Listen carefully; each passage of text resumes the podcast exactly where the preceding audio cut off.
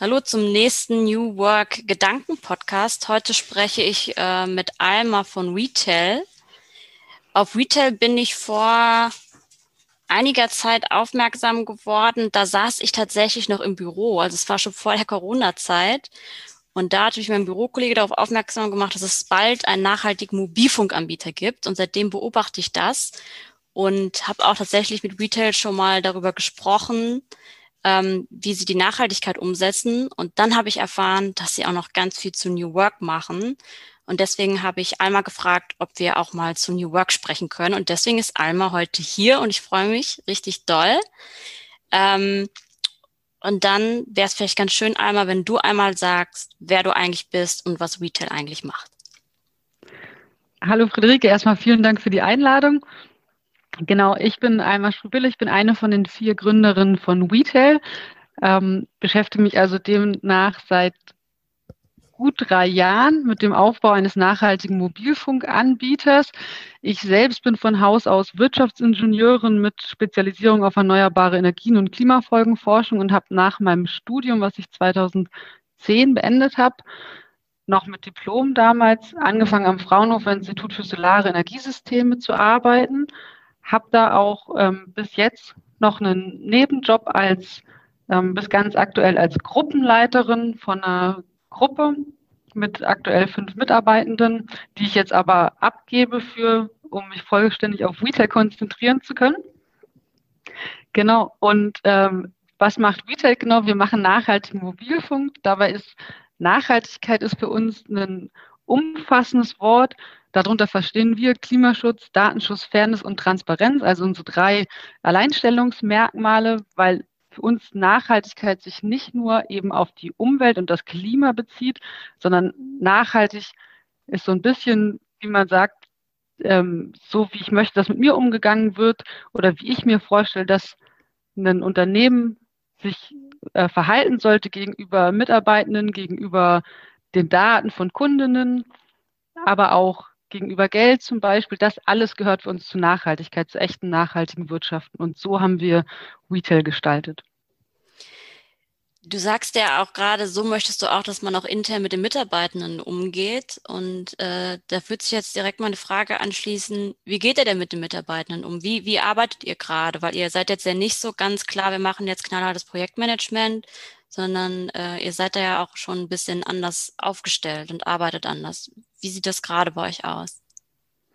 Genau, ganz aktuell. Wir haben vor, also Anfang des Jahres ungefähr auf agiles Projektmanagement, also auf Scrum umgestellt, mit Begleitung von einem Trainer, der sowas im Unternehmen macht. Und wir arbeiten jetzt nach Scrum. Also wir haben zwei wöchentliche Sprints, die halt eben immer zwei Wochen dauern, wo wir gemeinsam mit dem Team das äh, Planning machen und eben am Ende von dem Sprint einen Review und eine Retrospektive, wo auch viel darüber gesprochen wird, wie man sich mit der aktuellen Struktur fühlt.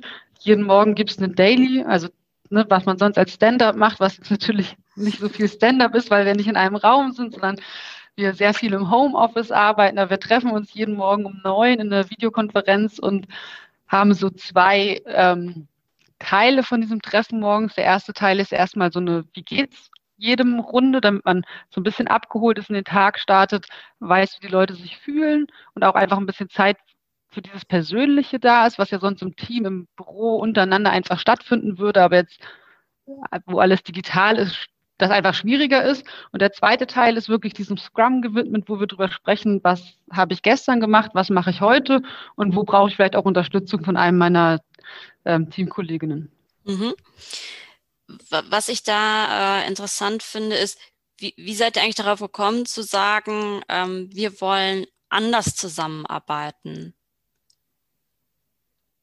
Wir haben da schon als Gründungsteam ganz viel von Anfang an immer wieder darüber nachgedacht, dass wir, weil wir alle in klassischen Unternehmen oder in der Forschung groß geworden sind, sage ich mal, ne, also unsere erste Berufserfahrung dort gesammelt haben mit einer eher klassischen Hierarchie und gemerkt haben, wir würden gerne das anders machen, aber wir hatten nicht so einen konkreten Vorschlag. Und wir haben einen Beirat bei Retail, der aus ähm, Co-Investoren von unserer ersten Finanzierung besteht.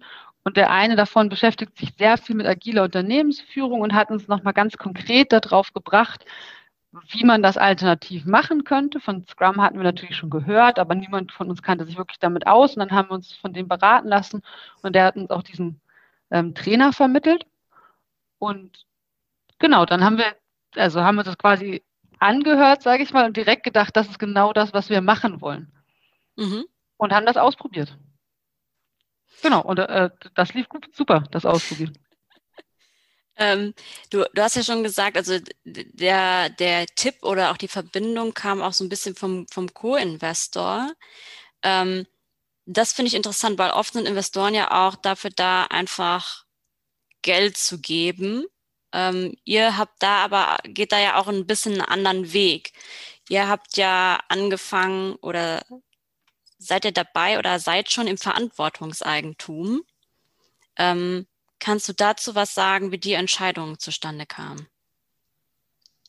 Genau, wir sind ganz aktuell auf dem Weg in Verantwortungseigentum, aber das wird noch ein bisschen dauern, bis wirklich die GmbH zu einer Purpose GmbH gewandelt wird. Mhm. Aber wir befinden uns quasi auf diesem Weg und setzen uns mit den Fragen auseinander, die damit einhergehen. Angefangen hat das, ähm, ich glaube, der Stein oder der Stein, der ins Rollen gebracht hat, war tatsächlich Ecosia, die uns ganz konkret auf diese Purpose-Idee gestoßen haben und gesagt haben, wir sind Purpose-Unternehmen, guckt euch das doch bitte an, ob das nicht auch das Richtige für euch ist.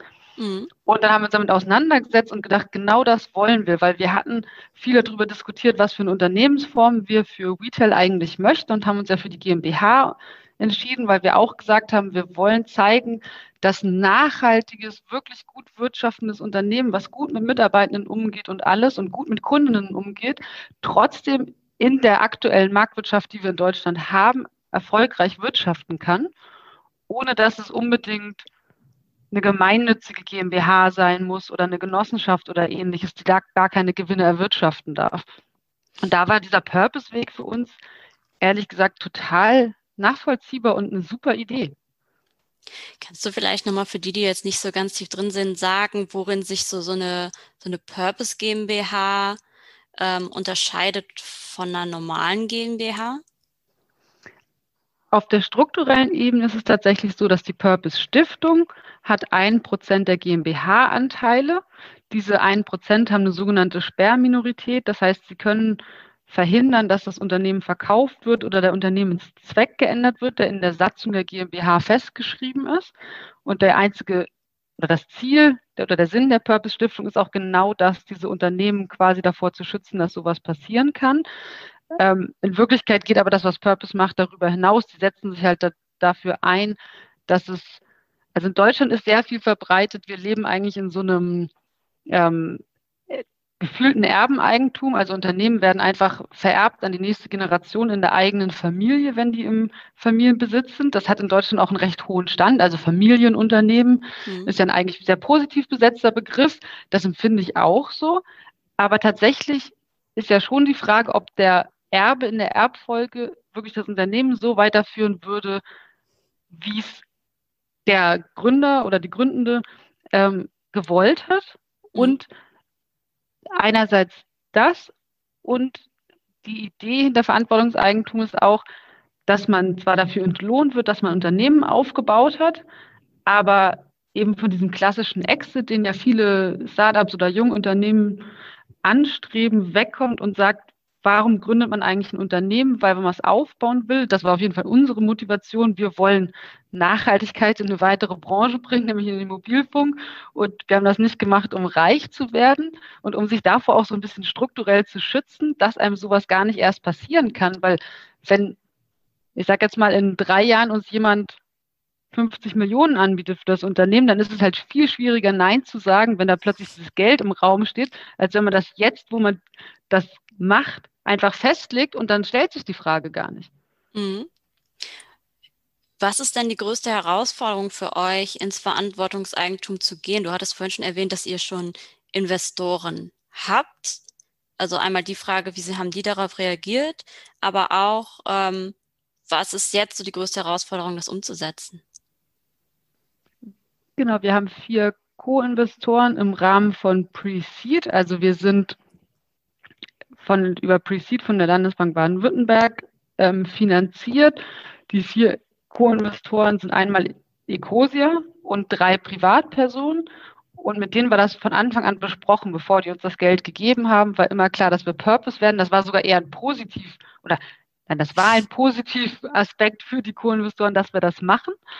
Und für Ecosia sogar, ne, die haben uns ja darauf gebracht, das zu machen. Ja. Ähm, das wurde immer so besprochen.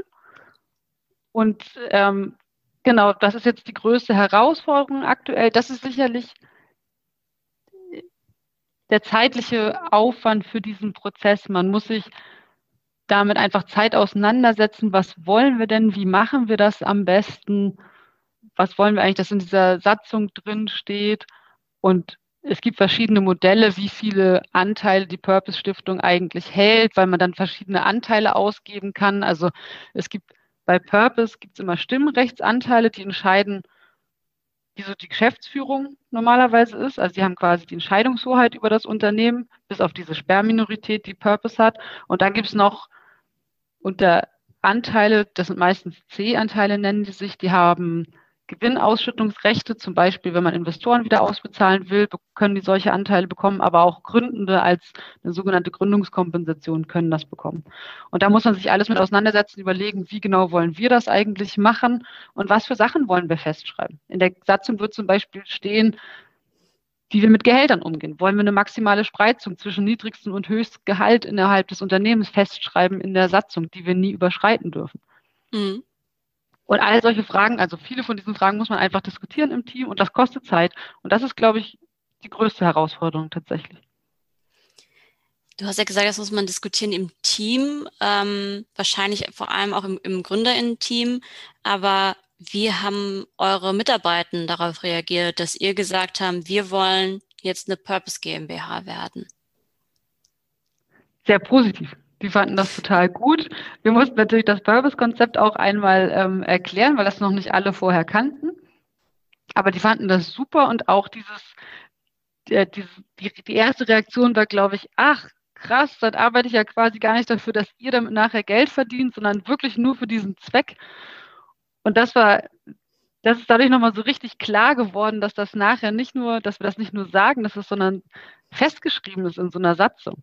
Weil das, das ist ja immer leicht, sowas jetzt zu sagen, aber wenn man das nicht festschreibt, dann weiß man nie, wie die Zukunft ist. Und es ändert, das Leben ändert sich oder die Umstände ändern sich und dann ändert sich vielleicht auch die Meinung. Aber wir können unsere Meinung dann gar nicht mehr ändern, wenn wir das gemacht haben. Und da war die, genau, die Reaktion war super positiv und die haben sich sehr gefreut und fanden es total schön. Kannst du vielleicht auch ein Beispiel nennen, woran du das vielleicht auch am Verhalten gemerkt hast, dass die Leute da jetzt mit einer anderen Motivation da sind oder vielleicht auch irgendwie anders Verantwortung übernehmen? Kann man das schon sehen? Ich meine, ihr seid ja noch nicht fertig mit dem Prozess, aber ist dir da was aufgefallen?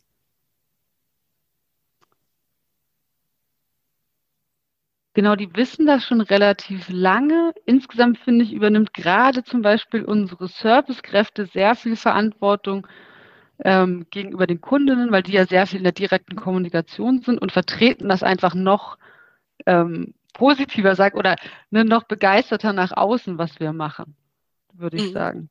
Ja. Daran hat man das total gemerkt. Und vielleicht auch an dieser Bereitschaft, ähm, Scrum mit uns zu machen, also das agile Projektmanagement, da war die Bereitschaft wirklich riesig. Und da hatte ich schon das Gefühl, dass ein Teil vielleicht auch daher kommt, dass die gemerkt haben, wir machen das nicht, weil wir, wir das für richtig halten, sondern weil wir glauben, dass das das Beste fürs Unternehmen ist und das gerne mit ihnen gemeinsam ausprobieren wollen, ob das auch so ist. Also hat im Prinzip dieses ganze Thema Purpose ähm, GmbH so ein bisschen die Vertrauensbasis nochmal gestärkt zwischen dem GründerInnen-Team und, und den Mitarbeitenden? Auf jeden Fall. Also ich würde sagen, wir hatten vorher auch ein sehr gutes Vertrauensverhältnis. Aber genau, es ist ja schön, wenn man mal sieht, dass das Vertrauen gerechtfertigt ist, mhm. sozusagen. Mhm. Und daran merken die, das war schon so ein Punkt, wo ähm, das Team gemerkt hat, dass das Vertrauen gerechtfertigt ist, weil wir tatsächlich sowas umsetzen. Genau. Mhm. Du hattest vorhin gesagt, äh, dass das jetzt im Team total viel ähm, besprechen muss. Was soll in die Satzung rein? Wie genau machen wir das?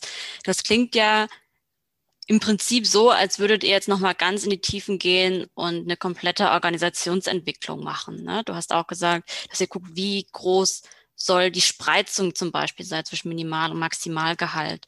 Das sind ja Themen, ähm, die auch in der Gemeinwohlökonomie ähm, vorkommen. Und da seid ihr ja auch Mitglied. Wie hilft euch das jetzt bei, dabei, ähm, diese Satzung zu schreiben, da, da, also diese ganze Thema Gemeinwohlökonomie und äh, Bilanzen erstellen? Hilft euch das dabei? Also auf jeden Fall. Ich würde sagen, da merkt man gerade so richtige Synergien, weil wir dieses äh, Jahr auch angefangen haben, unsere Gemeinwohlökonomiebilanz zu erstellen und da eben viele ähnliche Fragen auftauchen oder teilweise die gleichen Fragen, also zu Gehältern mehr oder weniger die gleichen Fragen drin. Und da waren wir sozusagen vorbereitet, weil wir uns für den Gemeinwohlökonomiebericht schon Gedanken darüber gemacht hatten und das jetzt nochmal konkret in die Purpose-Satzung schreiben müssen. Da waren wir gut drauf vorbereitet und mit Gemeinwohlökonomie beschäftigen wir uns ja auch schon länger. Und dadurch waren wir in Summe insgesamt sehr gut vorbereitet und viele Punkte gingen für uns auch relativ schnell dann sozusagen abzuhaken, weil wir alle schon eine Meinung dazu hatten und uns einig waren in der Umsetzung. Mhm.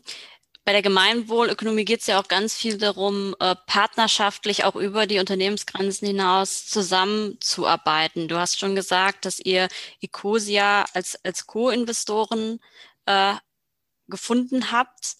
Habt ihr sonst noch irgendwie durch diese ganze Haltung der Gemeinwohlökonomie oder auch die Zugehörigkeit dazu andere Kooperationen starten können?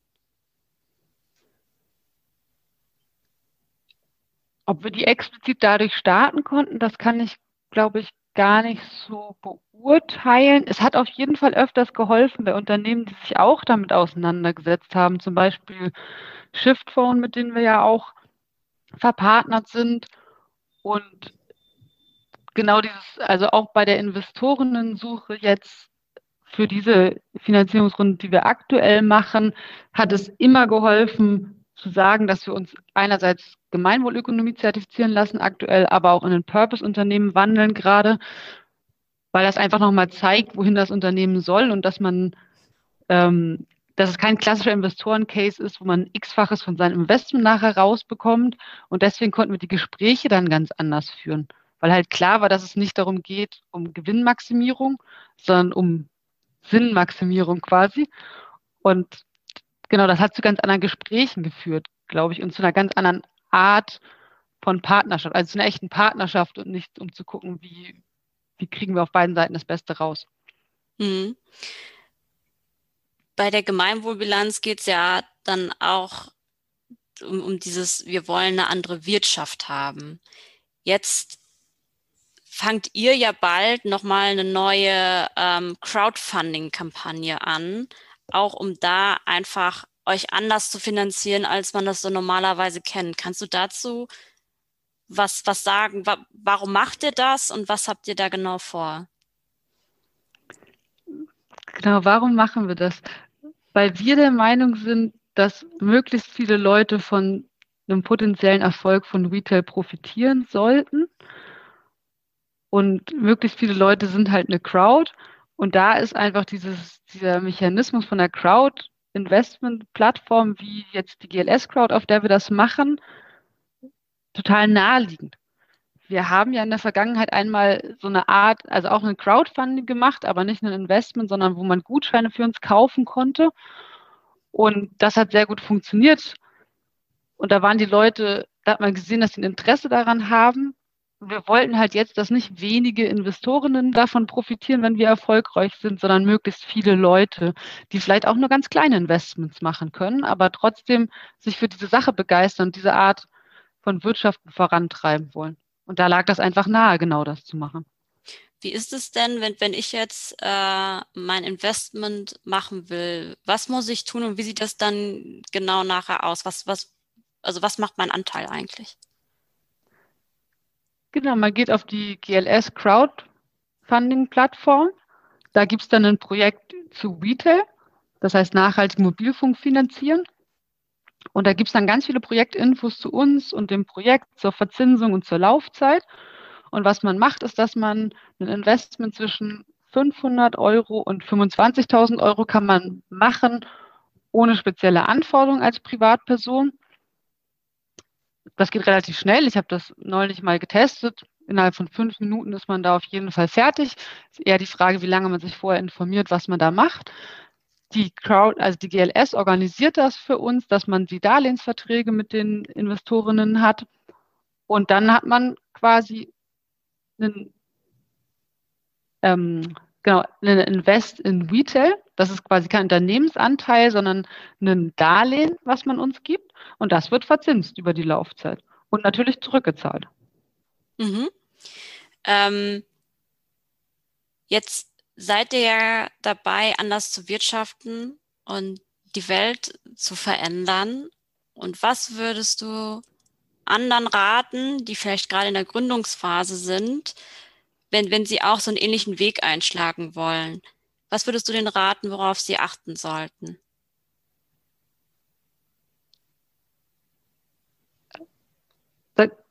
Ich, ich versuche das mal aus unserer Perspektive zu beantworten, weil das so schwer ist, anderen Leuten zu raten, worauf sie achten sollen. Das, das wichtigste Learning für uns war, dass wir auf uns vertrauen und unsere Ideale, die wir haben, weil uns wurde ganz oft gesagt, Unternehmensfinanzierung funktioniert halt nicht so. Ihr müsst halt damit leben, dass ein Investor das X-fache wieder rausbekommt. Und damit haben wir uns nicht einfach zufrieden gegeben, sondern gesagt, muss das wirklich so sein? Müssen nachhaltige Unternehmen irgendwelchen Investoren ein Fünffaches von ihrem Investment zurückgeben? Das ist doch nicht der Sinn der Sache, weil natürlich haben die Geld investiert und das soll entlohnt werden, so wie jetzt die Crowd-Investing-Leute auch Zinsen bekommen, natürlich, weil das ja auch ein Einsatz von Kapital ist und das auch was wert ist, aber eben nicht unbedingt das X-fache. Und wir haben uns quasi nicht mit dieser Antwort, das ist halt so zufrieden gegeben, sondern geguckt, ob es Alternativen gibt und es gibt Alternativen und es lohnt sich, weil die Leute, mit denen wir jetzt zusammenarbeiten, das ist mehr als nur Geld. Also das, wir kriegen da einerseits ähm, natürlich jetzt über die GLS Crowd zum Beispiel auch eine Reichweite, muss man ehrlich sein, aber das ist auch eine andere Art von Zusammenarbeit, habe ich das Gefühl.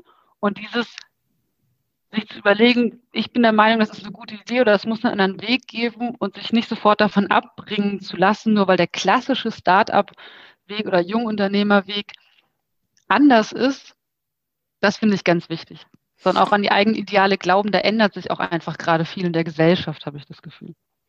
Da würde ich gerne nochmal drauf eingehen, weil ich bin tatsächlich auch in einem Startup, was äh, vor den gleichen Fragen steht. Wie habt ihr das denn gemacht? Also wie, wie seid ihr vorgegangen? Wie, wie, habt ihr zum Beispiel Ecosia gefunden als Co-Investoren? Wie haben wir Ecosia gefunden? Ich, wenn ich mich richtig erinnere, das ist ja wirklich schon lange her, haben wir die gefunden, weil wir einen Kontakt zu Tim Schumacher ähm, hatten über wir haben ihn einfach aufgenommen, glaube ich, zu Tim Schumacher. Der ist ja, ähm, wie nennt sich das, Serieninvestor oder so. Mhm. Der ähm, hat auch Ecosia mitfinanziert mit dem ähm, Gründer Christian Kroll zusammen und ist dann, hat dann aber seine Anteile nachher verschenkt, als Ecosia Purpose geworden ist. Und ähm, darüber sind wir, glaube ich, an Ecosia herangetreten sozusagen und hatten diesen Kontakt aufgebaut und dann haben wir denen unsere Idee gepitcht, wie man so schön sagt im Startup-Jargon. Also wir haben die denen vorgestellt und genau, da sind wir einfach auf Leute getroffen, die unsere Ideale teilen und die gemerkt haben, wir meinen das ernst und wir machen das aus einem Idealismus heraus, weil wir wirklich was ändern wollen und nicht, weil wir das Ding in fünf Jahren verkaufen wollen und möglichst viel Geld bei diesem Exit verdienen wollen. Mhm. Und genau, an die anderen Co-Investoren in Pre-Seed haben wir aus dem Universum vom Grünhof kennengelernt. Der Grünhof ist so ein Coworking und Startup Förder-Hub in Freiburg. Die haben uns einfach ganz vielen Leuten auch vorgestellt. Also dort haben wir auch ganz viele von unseren Partnern kennengelernt auf Veranstaltungen, als das noch ging. Mhm. Aber jetzt auch auf digitalen Veranstaltungen natürlich. Und da haben wir viele einfach persönlich kennengelernt, wo immer wieder der Ansatz war, da gibt es einen, da passt was zusammen von den Idealen, von den Kompetenzen her. Genau. Und das, das Netzwerk haben wir genutzt. Und dafür, darüber haben wir immer mehr Leute kennengelernt, wurde ich gesagt. Und wir haben auch uns getraut, Leute einfach anzuschreiben, Unternehmen anzuschreiben, die wir gut finden und denen zu erklären, warum wir zusammenarbeiten sollten. Und das hat auch funktioniert, ehrlich gesagt. Das ist richtig spannend. Also im Prinzip seid ihr einfach gesagt, so, wir wollen jetzt hier den Mobilfunk grün machen und dann gehen wir jetzt raus und reden darüber und sind ganz transparent, was wir wollen. Ja. Spannend, ja. Weil ich kenne das normalerweise so, dass man dann irgendwie so, so ganz strategisch denkt und denkt, äh, was, was muss ich denen erzählen und ähm, irgendwie kann, wie kann ich uns irgendwie nochmal attraktiver machen. Und ich, ich kenne das ganz viel, dass dann gesagt wird, ach, ich will, ich rede lieber nicht so viel darüber, dass wir so nachhaltig sind ähm, oder auch irgendwie anders wirtschaften wollen, weil dann klappt es eh nicht. Und eure Erfahrung scheint da ja eine ganz andere zu sein. Ja, das würde ich sagen. Unsere Erfahrung ist dann eine ganz andere.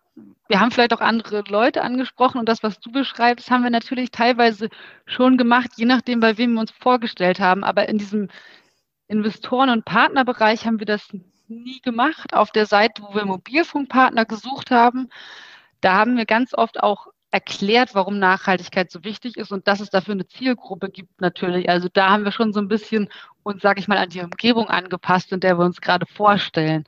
Hm. Aber beim, beim Geld wollten wir ehrlich gesagt wenig Kompromisse machen, weil das sonst so viel Einfluss ausüben kann auf das Unternehmen. Und da war eine, ähm, ein Ziel von uns immer, dass das Unternehmen komplett in unserem Eigentum bleibt, weil wir dann da entscheiden können, was passiert und nicht irgendwann Investoren über ein Viertel der Anteile haben und mitentscheiden können, was mit diesem Unternehmen passiert. Mhm. Spannend. Also ihr wolltet quasi die Freiheit behalten, um wirklich äh, eurem Purpose oder den Grund, warum wir das Unternehmen gegründet haben, auch wirklich treu bleiben zu können. Genau. Was ich jetzt noch total interessant finde, wir hatten schon darüber gesprochen, dass das bald die, die Crowdfunding-Kampagne startet. Ähm, was, was steht denn sonst noch so bei euch auf dem Schirm im Sinne von, von neuer Arbeit, neues Wirtschaften? Was, was sind da die nächsten Schritte, die ihr im Blick habt? Die nächsten.